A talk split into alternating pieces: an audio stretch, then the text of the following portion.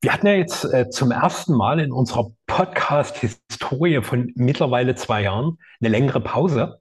Das ist ja wirklich für uns eine krasse Zäsur. Also wir hatten, wenn, dann überhaupt mal vielleicht eine Woche keine Aufnahme und jetzt waren es drei Wochen, die Aufnahme frei waren. Das ist so ein bisschen in meinem Verantwortungsbereich, dass das so war, weil ich war jetzt äh, für zweieinhalb Wochen in den Bergen wandern, in den Dolomiten. Einmal von Norden nach Süden über die Höhenzüge gelaufen. Und ähm, ich hatte schon eingangs vermutet, dass es dort wenig Möglichkeiten gibt, irgendwie mit der Außenwelt Kontakt zu haben. Und die Möglichkeiten waren in Wahrheit noch viel beschränkter, als ich es angenommen hatte. Also es gab ganz viele Tage, wo ich überhaupt null Empfang irgendwie hatte was beispielsweise auch so diese irrige Sicherungsidee des zivilisierten Mitteleuropäers direkt killte. Wenn irgendwas schief geht, kann ich ja die Bergrettung rufen. Also die Möglichkeit hätte ich ganz, ganz oft nie gehabt. Da hätte es keine Bergrettung gegeben, sondern die einzige Rettung war mein eigenes menschliches Vermögen und die höheren Kräfte. Und äh, es gab nie einen Moment, wo ich wirklich darauf angewiesen war, auch wenn ich durchaus mit sehr extremen Situationen, zumindest für meinen bisherigen Erfahrungshorizont konfrontiert war. Ja. Und somit freue ich mich, dass wir unsere Kontinuität im Erforschen des inneren Wesens fortsetzen, schauen, wie der Prozess eines wacher werdenden Menschseins und der damit bewusster werdenden Göttlichkeit ja, neue Impulse, neue Aspekte, neue Facetten zeigen mag. Ich ahne, dass du da ähm, tiefe Kontakt auf ja, Aufnahmen mit deiner Intuition hattest. Ja. Wenn man so da abgeschieden in der, in der freien Wildbahn sich, sich aufhält, ist einfach so ein bisschen wie so ein, da geht es ja im Grunde nicht mehr ohne Intuition. Das ist wie so ein wie so ein Tier im Wald, was äh, jetzt, wenn es irgendwelche menschlichen Konzepte beginnen würde zu leben, nicht weit kommen würde. Mhm. Denn das Tier im Wald ist definitiv auf die Intuition und deren Eingebungen angewiesen. Und das äh, passt ganz gut mit dem, ja, was ich die letzten drei Wochen als Forschungsreise so innerlich hatte. Ich habe nämlich tatsächlich sehr mit Intuition geforscht und habe mich darauf eingelassen, um was es da eigentlich geht, ja. Und ähm, ähm, ja, da würde ich gerne ein bisschen ins Gespräch kommen. mhm. Und was, oder ich, vielleicht bringe ich dich da jetzt auch vollkommen weg von dem, was so aus dir raus will, ja. Kann natürlich sein.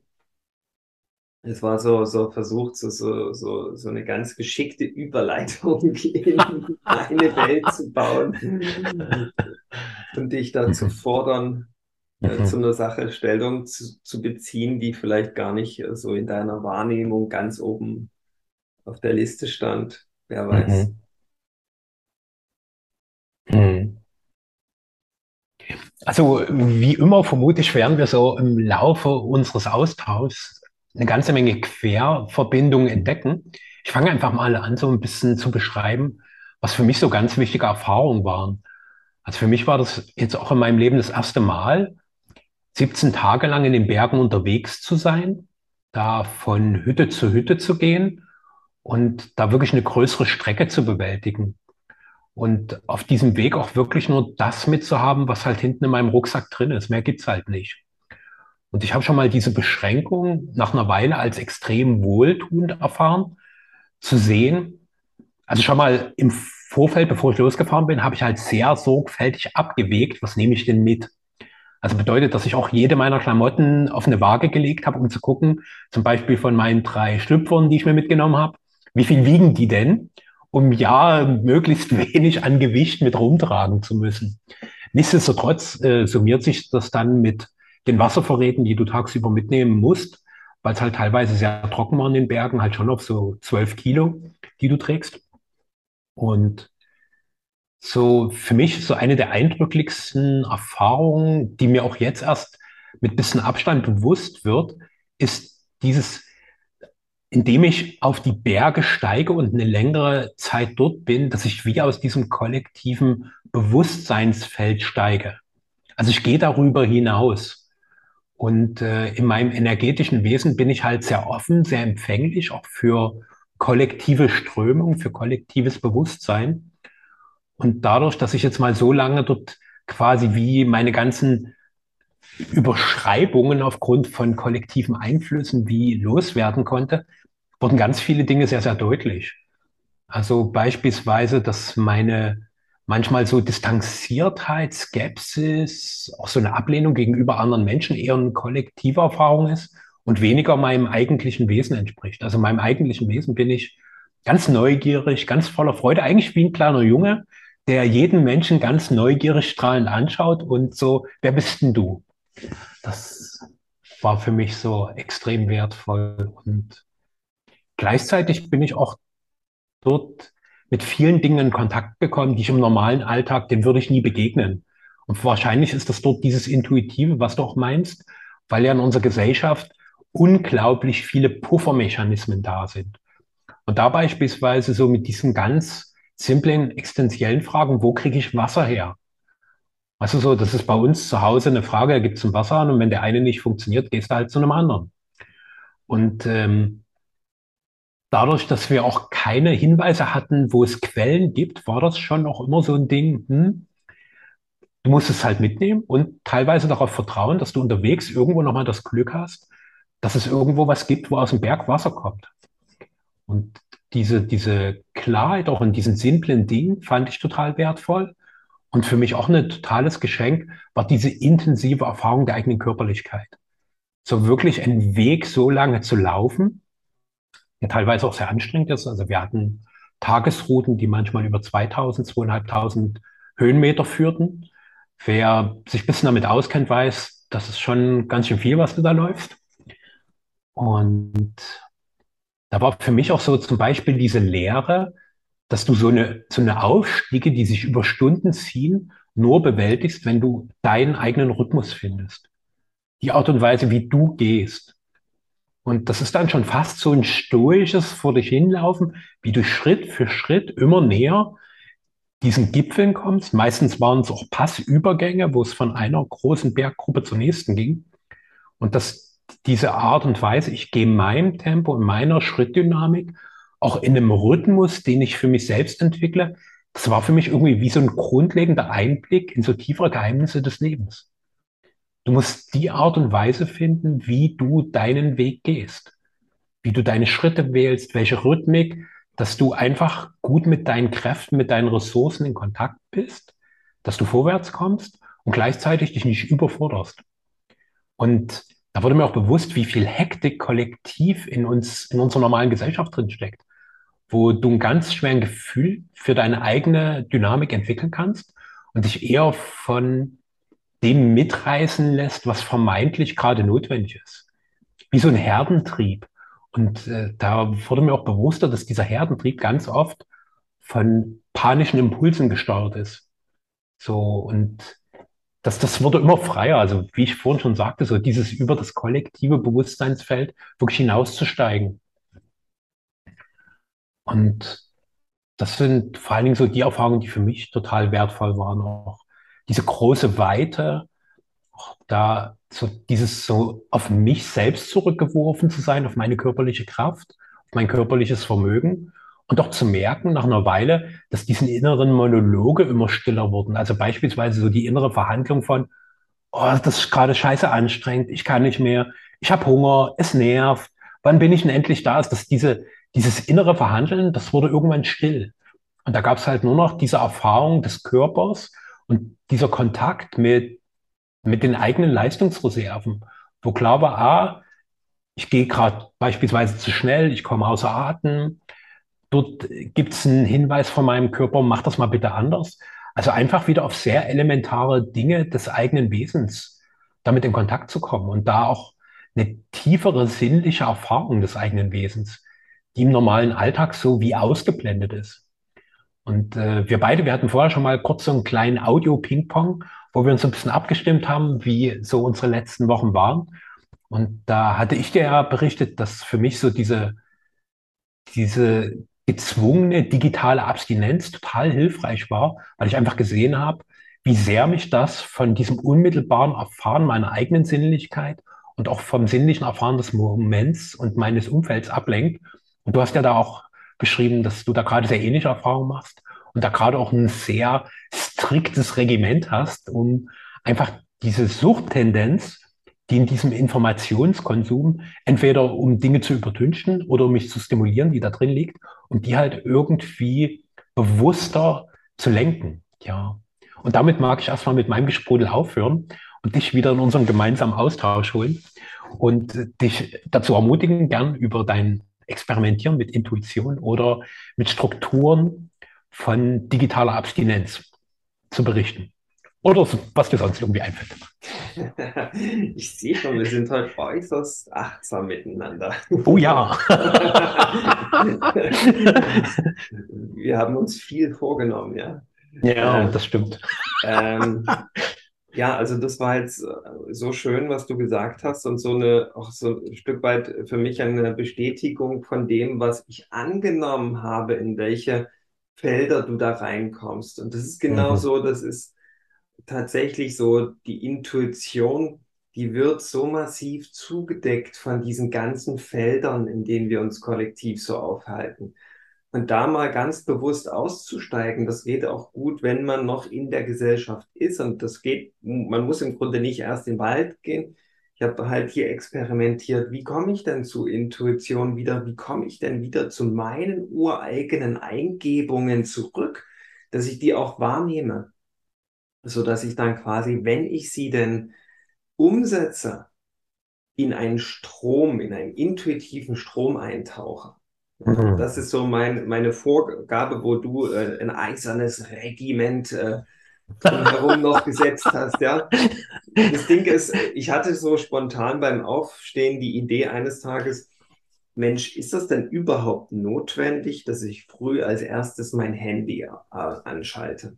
Mhm. Für mich war das immer so die, die klare äh, Routine. Ich stehe auf, sitze in der Küche mit einem Glas Wasser, mache mein Handy an und dann geht der Tag los. Mhm. Der geht immer sehr steil los und ich kriege dann halt immer die ganzen Nachrichten, die ich am Abend nicht gelesen habe. Ich beschäftige mich also mit Fremdenergien, mehr oder mhm. weniger. Und das war mir irgendwann kristallklar, dass das direkt meine Intuition zu Grabe trägt. Und das wollte ich nicht mehr. Und dann habe ich gesagt, okay, ich mache erst mal eine ganze Weile nicht mehr früh mein Handy an. Und ähm, steigere den ganzen äh, Prozess noch, beschleunige die Intuition oder die Wahrnehmung, besser gesagt, meiner Intuition, indem ich das auch schon einige Stunden vor dem Schlafengehen nicht mehr mache. Ja, ich füttere mich nicht mehr mit diesen Fremdenergien, sondern schau eher in mich, was spielt sich denn da in mir ab? Was möchte denn vielleicht zur Ruhe kommen? Ja, was braucht Stille? Wie viel Stille ist notwendig, damit ich wieder in die Wahrnehmung für meine Intuition komme? Und damit gehe ich ins Bett und damit stehe ich früh auf und lasse diese Fremdenergien einfach mal Fremdenergien lassen oder sein. Oder wie sagt man? Mhm. Jedenfalls, ich lasse sie. Ich mache damit nichts mehr. Ja. Und dann merke ich, wie einfach wie so eine innere Quelle in mir zum Sprudeln kommt. Und am Anfang ist das wie so ein äh, müde, tropfender Wasserhahn. Und irgendwann sprudelt da richtig frisches Quellwasser raus, ja. Und das hört nicht auf. Und das ist, äh, das ist beeindruckend, was dann passiert mit dem Leben und ähm, zu was man dann auch wieder zurückfindet, wo man dachte irgendwie, das habe ich einst mal entdeckt, das ist meine Natur, aber ich habe sie irgendwie ignoriert. Und diese, das erste, was mir tatsächlich eingefallen ist, wie sehr und wie lange habe ich mich selbst ignoriert. Das war erstmal so ein, so ein Prozess, wo ich sagte, wow, ich vergebe mir das. Ich habe mir das gegönnt, aber gut, dass ich nach Hause zurückgefunden habe. Ja, und es ist im Grunde so einfach, man. Dieser, diese, diese vielen Nachrichten, ja, da braucht man ja noch gar nicht dazu gehen, dass man Fernsehen guckt, das ist ja dann quasi die Höchststrafe. Äh, das sind schon so viele Dinge, die wir ständig aufnehmen. Und wenn wir uns da mal einfach gesund abschirmen und einfach eine Hygiene entwickeln, eine Routine für Abstinenz von diesen Fremdenergien, dann äh, werden wir wie, wieder erleben, dass wir da ganz schnell äh, wieder eine Anbindung finden an die eigenen äh, Impulse und äh, göttlichen Eingebungen. Ich denke, das ist im Grunde alles, was wir an Göttlichkeit leben brauchen, dass wir uns da mal gewiss distanzieren wieder von, von den ganzen gewohnten kollektiven äh, Primborium und dafür sorgen, dass wir wieder Zugang bekommen zu diesen intuitiven Sein. Und das ist im Grunde ganz einfach, habe ich herausgefunden. Es ist nur die Frage, ob wir das dann machen. Und wie gesagt, das, was das Hinlauschen und das Reinigen des eigenen Energiesystems durch einfach Ruhe und Stille ist das eine. Das andere ist dann wirklich das Wahrnehmen, was dann an Eingebung kommt und das dann auch umzusetzen. Das habe ich so herausgefunden. Ja, und du hast es anscheinend ganz praktisch gemacht, ähm, so im Machen des Gehens, im, in der Bewegung, ja, in der noch sehr anstrengenden körperlichen Bewegung. Ja, das ist mir Gott sei Dank erspart geblieben. Und ich habe das aber auch schon ein paar Mal gemacht. So, das war immer so wiederum Phasen meines Lebens, wo ich gar nicht in Kontakt mit mir war. Und da kam der, die Idee, hey, geh mal ein Stück Jakobsweg durch die Alpen und dann wirst du schon sehen, wo, wo eigentlich das Leben wieder zu Hause ist. Und dann muss man halt Entscheidungen treffen und mit den Konsequenzen leben, ja, in der freien Natur. Und das ist gar nicht ohne. Ja, da geht's ja, da, da hat man, da geht es dann immer um alles, ja, wenn man so wandert und mit schweren Rucksack. Und das ist schon heftige, schöne, intensive Erfahrung, die einen auf den Grund seines Seins wieder zurückholt, ja, anders als wenn man jetzt irgendwie nur zum Sitzkissen sitzt, ja, das ist auch bestimmt wertvoll, aber es ist dann nochmal, ja, existenzieller irgendwo, ja, weil, wenn man halt, ähm, und ich fand das so, so schön, diese Analogie, die du aufgezeigt hast, willst du auf die Spitze des Berges, dann kannst du nicht nach rechts und links gucken, wie das die anderen machen, sondern es geht tatsächlich nur in dem authentischen, in der authentischen Geschwindigkeit deines eigenen Seins. Und es geht nicht, indem du kopierst oder durch deinen Verstand irgendwie Konzepte lebst. Nee, es bist zurückgeworfen auf eben das äh, ureigene an Speed. Und das finde ich ganz schön. Ansonsten kommst du einfach schlicht und ergreifend nicht auf den Berg. Ja, das ist ausgeschlossen. Und das ist eine schöne Analogie, wenn wir uns jetzt so damit konfrontieren, okay, was will ich eigentlich im Leben? Wo fühle ich mich zu Hause? Was liegt an dann auf diesem Weg nach Hause? Ah ja, der und der Gipfel. Okay, da muss ich drüber. Wie komme ich da drüber? Ah ja, okay, mit meinem ureigenen Speed.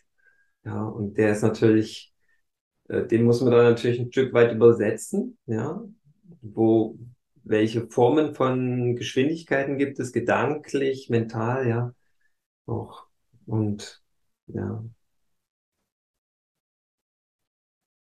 genau. Ich mag dieses Bild auch nochmal ein bisschen unterstreichen mit zwei konkreten Begegnungen, die wir da auf diesem Weg hatten. Das eine waren zwei ältere Frauen, denen wir begegnet sind, die auch einen Teil der Route gelaufen sind, die wir also gegangen sind und die war wirklich herausfordernd. Und in der Hütte sind wir mit denen ins Gespräch gekommen und ich dachte so, naja, die sind vielleicht so Mitte 60. Und da kam raus, dass die beide bereits über 80 sind. Das sind zwei 80-jährige Frauen mit Rucksack, genauso diese Tour gelaufen, die ansonsten nur Menschen laufen, die alle bestimmt mehrheitlich locker 20, 30, 40 Jahre jünger sind als sie. Und das, was mich bei den beiden Frauen sehr beeindruckt hat, war zum einen ihre große Lebensfreude, ihre Lebenslust, ihre Neugier, ihre große Offenheit, auch dieses Strahlen, was in ihnen drin war. Und am nächsten Tag sind wir ungefähr zur selben Zeit gemeinsam aufgebrochen. Und da habe ich halt gesehen, wie die den Weg gehen. Die gehen den halt wirklich ganz bewusst in ihrem Tempo. Und da gab es eine Passage, wo halt ein Klettersteig war und immer nur einer durch konnte. Und da haben die beiden alten Damen gewartet, bis alle anderen durch sind. Und dann sind die ganz in Ruhe dort durchgestiegen. Und das hat mir gezeigt, zum einen, du bist nie zu alt. Und gerade wenn, wenn du im Alter dir noch so eine Dinge einfach gönnst, wirklich auch in einem Hochgebirge, wirklich als Wanderer unterwegs zu sein, was du, wo wir zumindest hier in unserem Breitengraden denken, mit 80, da hast du Glück, wenn du in einem Altersheim landest. Und die beiden Frauen sind noch unterwegs. Die gehen halt genauso noch so eine Touren. Und das fand ich sehr, sehr faszinierend. Und das zweite Beispiel, das war auch eine Frau, die war nicht so alt, aber die war körperlich das komplette Gegenteil von Bergwanderer. Also die war gelinde gesagt sehr, sehr korpulent. Und das war für mich komplett unbegreiflich, wie jemand mit solchen Körper, einfach so ein Gewicht an Körperlichkeit, das muss sie alles zusätzlich mittragen, trotzdem sowas machen kann. Und das fand ich auch total faszinierend, dass die trotzdem gegangen ist, eben nicht gesagt hat, ich bin dafür zu schwer, das geht nicht, ist zu anstrengend, sondern die trotzdem gegangen ist. Und ihre Freundin, die mit ihr zusammengelaufen ist, hat mir dann erzählt, dass die halt bei den Touren ab und zu mal ein Nickerchen macht, weil es einfach für sie zu anstrengend ist. Da schläft die halt mal eine halbe Stunde auf der Tour und dann geht sie weiter. Und das waren für mich beides so ganz, ganz wundervolle Anschauungsbeispiele, dass es wirklich darum geht, deine Art und Weise zu finden. Und dann sind all die Dinge, die wir normalerweise als Begründung finden, warum es nicht geht und wo unser Umfeld auch bedächtig nickt, zum Beispiel, ah, dafür bin ich inzwischen zu alt oder das kann ich körperlich nicht mehr leisten, dass es alles Bullshit ist, das ist Murks. Es ist nur eine Frage, bist du bereit? Und diese Bereitschaft ist halt, selbst wenn sie beschränkt ist, ist die nicht begrenzt.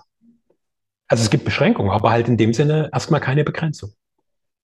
Und das war für mich sehr, sehr wertvoll, also diesen Frauen zu begegnen und auch zu sehen, wie viel Freude die da auch jeweils dabei hatten. So, und wie, wie offen die auch mit ihrem, mit ihren Limitierungen umgegangen sind. Ganz selbstverständlich, ist halt so. Ja, das fand ich ganz, ganz schön. Da kommt natürlich noch mal ein zusätzliches, sehr interessantes Phänomen hinzu. Wie ist das denn eigentlich? Da hat man nun ein großes Plädoyer auf das wirklich ureigenste Tempo mhm. gelegt, ja, geschwungen. Und dann hat man das Phänomen, dass da zwei Menschen ihre ureigenen Tempis zusammenwerfen mhm. und wiederum eine Symbiose, ein symbiotisches Tempo entwickeln, ja. Das ist, das ist Magie, ja, dass das funktioniert, ja. Das äh, fast schon egal, mit wem man unterwegs ist, da kommt es zu Resonanz und dann entsteht wieder ein eigenes Tempo, ja, in diesem Gebilde als Team.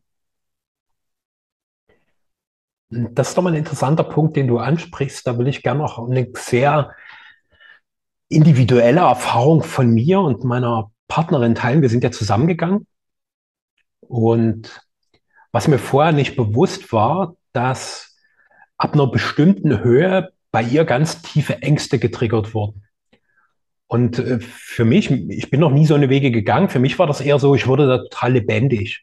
Also je komplizierter, je schwieriger der Weg wurde, desto mehr Freude war bei mir. Und bei ihr war aber das komplette Gegenteil. Also da gab es Momente, wo wir mitten im Gebirge waren. Es gab nur diesen einen einzigen Pfad, der dort rüber führte und bei ihr so viel Angst war, dass sie nicht weitergehen konnte.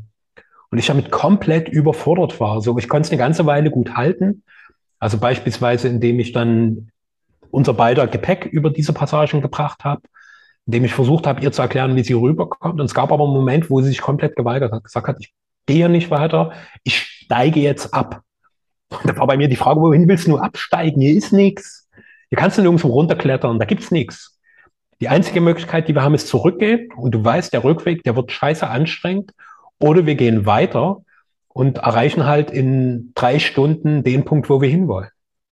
Und das war was, wo ich selber auch für mich erstmal total an die Grenzen meines aktuell Möglichen kam und auch mal mit, mit meiner Überforderung in Kontakt kam, die halt einfach total angekotzt und genervt davon war, dass, dass, dass sie gerade nie anders konnte.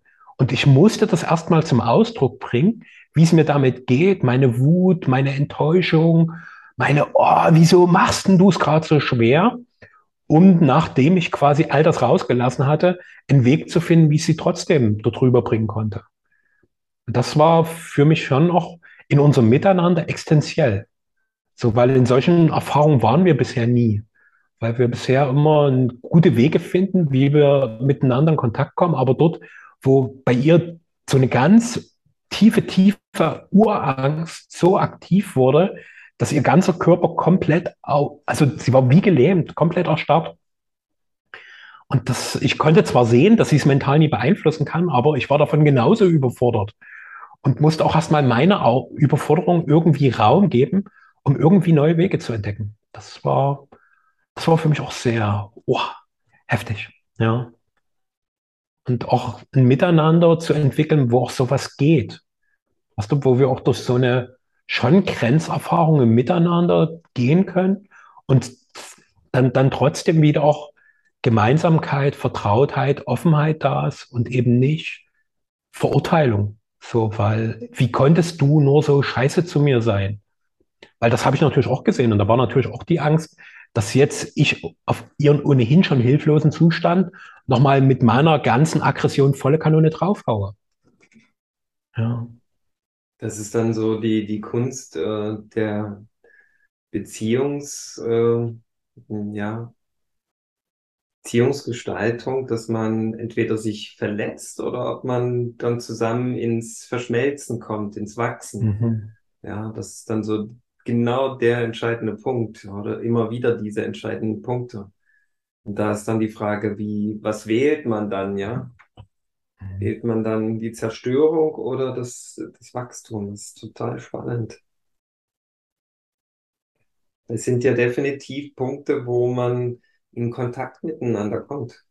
Oder wo oh, ja. Kontakt da ist, ja. Und was ja. passiert dann? Wie, wie gestaltet man das dann? Und ja. Das war natürlich auch eine Situation, wo diese, diese üblichen Mechanismen nicht funktionierten. Also so ein üblicher Mechanismus von mir wäre gewesen, ich bin gerade voll genervt von dir, ich gehe. Aber äh, ich kann okay. sie ja dann nicht oben auf dem Berg allein lassen, weißt du, das geht ja nicht. So, das, das, das, das war mir klar, das geht nicht. Aber es war so, es gab auch Situationen, da muss ich erstmal weitergehen, um dann nach einer Weile zu merken, das ist gerade scheiße, das geht nicht. Also ich kann, kann jetzt nicht einfach abhauen, das geht nicht. Das war für mich auch so, so, so wirklich dazu gezwungen zu sein, dort eine gemeinsame Lösung zu finden, wo ich mich im normalen Alltag irgendwie entziehen könnte. So, das fand ich sehr, einerseits sehr herausfordernd und sehr gleichzeitig sehr förderlich. Ja, Kommunikationsverweigerung unmöglich. Genau, genau, genau. Ja, ja. Und, und, unsere ganze Gesellschaft ist eigentlich sehr äh, kommunikationsverweigerungsfreundlich. aha, aha. Ja. Mhm. Mhm. Das ist so ja, der Feind äh, der Kommunikationsverweigerung schlechthin, ja, wenn man so in so einer Situation zusammen ist. Ja. Wunderbar. Mhm. Wunderbar. Mhm. Und äh, lässt sich da für dich irgendwas äh, Prinzipielles dann ableiten, wie man dann ab, nicht abgeht, sondern umgeht dass, dass man da quasi ins Transformieren kommt, anstatt in, in destruktive Vorgänge. Ja. Es gibt so mehrere, wie tiefgehendere Aspekte, die ich sehen konnte. Also erstmal konnte ich dadurch sehr bewusst sehen, was Unsicherheit, Zweifel und Angst bewirken. Weißt du, das kriegen wir im normalen Alltag auch nie mit weil das auch eher subtil läuft. Und dort konnte ich zum Beispiel sehen, dort bei dem Faden, also wir sind halt Wege gegangen, die halt wirklich ultra, ultra schmal waren und wo es teilweise immer den exakt richtigen Tritt brauchte, damit du nicht in Richtung Abgrund tendierst. Also die waren schon wirklich herausfordernd. Und ich bin dort halt immer direkt drüber gegangen. Und bei ihr war es halt so, sie ist halt stehen geblieben und hat äh, nach dem richtigen Weg geguckt, also wie sie am besten geht. Und ich habe gesehen, dass dieser Moment des Zweifelns und des Zögerns, in dem Moment rastete was ein, was das Ganze extrem schwierig macht. Und dort wurde mir bewusst, so, wenn, wenn, wenn du einfach in Dingen bist, die herausfordernd sind, versuche dir Leichtigkeit und Gewissheit zu bewahren. Und dieses, du fängst an zu zögern, du wirst unsicher. In dem Moment wächst massiv der innere Druck und dann wurde auch für mich ganz deutlich sichtbar, wie sie immer weniger in der Lage war, irgendwie den Weg so weiterzugehen, dass es leicht war, dass sie sicher war, sondern es wurde total krampfig alles. Und Wenn die Angst dann volle Kanone da war, war klar, dass dann von sie macht irgendwie was, was wirklich sinnvoll ist, das war dann wie weg, wie weggewischt. Dann war ganz viel irrationales Handeln. Also was sie, sie konnte das auch selber sehen, dass sie gerade da ganz viele Dinge tut, die eigentlich den Weg extrem schwierig machen, was also mit ein bisschen Abstand betrachtet komplett unnötig war. Also es braucht es nicht. Mhm. Und für mich wurde ebenso deutlich, dass, dass sowas einerseits auf, massiv auf denjenigen wirkt, der da gerade drin ist und gleichzeitig auch das Umfeld mit beeinflusst. Also das verändert das gesamte Feld. Das konnte ich dort in dieser Situation total sehen. Und für die Lösung ist für mich, also ich habe da noch keine wirklich gute Antwort. Also aktuell ist bei mir eher so die Vermutung, erstmal, dass da Raum für alles braucht, dass alles, was da in dem Moment da ist, braucht seinen Ausdruck. Die Angst, die Panik, die Lähmung, das gleichzeitig selber sehen, was da gerade passiert, aber unfähig sein, anders zu reagieren, genauso wie bei mir diese Überforderung und alles, was da an Emotionalität mitkam, dass das erstmal alles da sein darf. Dass das quasi diese inneren Bewegungen zur Ruhe kommen und wenn es dann wieder still wird, dann ergibt sich irgendwie ein neuer Weg. Und gleichzeitig dann auch mit bisschen Abstand nochmal diese Situation gemeinsam zu betrachten und zu gucken, was ist denn da eigentlich in uns passiert? Was ist da mit uns passiert? Das ist nicht so, was in unserer Gesellschaft ja so üblich ist, wenn mal Momente von bisschen extremeren Kontakten waren, die dann ganz peinlich totgeschwiegen wären. Mhm. So, und, und das finde ich, das ist das eigentliche Gift darin. Ja. Wo, wo, wo dann nicht nochmal weil dadurch, dass es weiter im Austausch bleibt und auch weiter miteinander betrachtet wird, bekommt es eine Natürlichkeit und durch das Verschweigen kriegt es wie so eine Stigmatisierung, die letztlich dann dieses Gift in unsere Verbindung, in unsere Beziehung hineinbringt. Ja. Ja, da entsteht dann blinder Fleck, ja. Da ist kein mhm. Licht. Ähm, wenn ich das so von außen betrachte, dann ist da eine Situation, wo jemand nicht mehr in der Lage ist, eine Situation zu meistern. Und das ist zurückzuführen auf fehlende Sicherheit. Und ähm, da könnte man sich jetzt die Frage stellen, was, was könnte der andere beitragen, dass die Sicherheit wieder, wieder mhm. entsteht? Ja, und das, ich denke, das ging ja dann auch schon darüber, wie du das jetzt beschrieben hast, dass alles erstmal sein darf, ja. Wenn man dann noch ausflippt und sagt, jetzt wirst du noch so und so und jetzt kriegst du wieder Panik oder so, ebenso übliches, ja, dann, dann ist das wirklich Gift. Jetzt müssen wir leider Schluss machen für heute. Ich habe es geahnt, es wird zu wenig Zeit sein. Aber es ist so, wie es ist und ja, wir, wir werden sehen, ob wir das, die nächste Folge anknüpfen, die nächste Episode. Oder völlig anders landen, ja. Wir werden sehen. Ja, also von mir großen Respekt für deinen Mumm, so für das abrupte Brechen, um quasi intuitiv dem zu folgen, was für dich gerade wichtig ist. Finde ich sehr gut. Danke fürs Lauschen und bis zum nächsten. Ja, alles Liebe.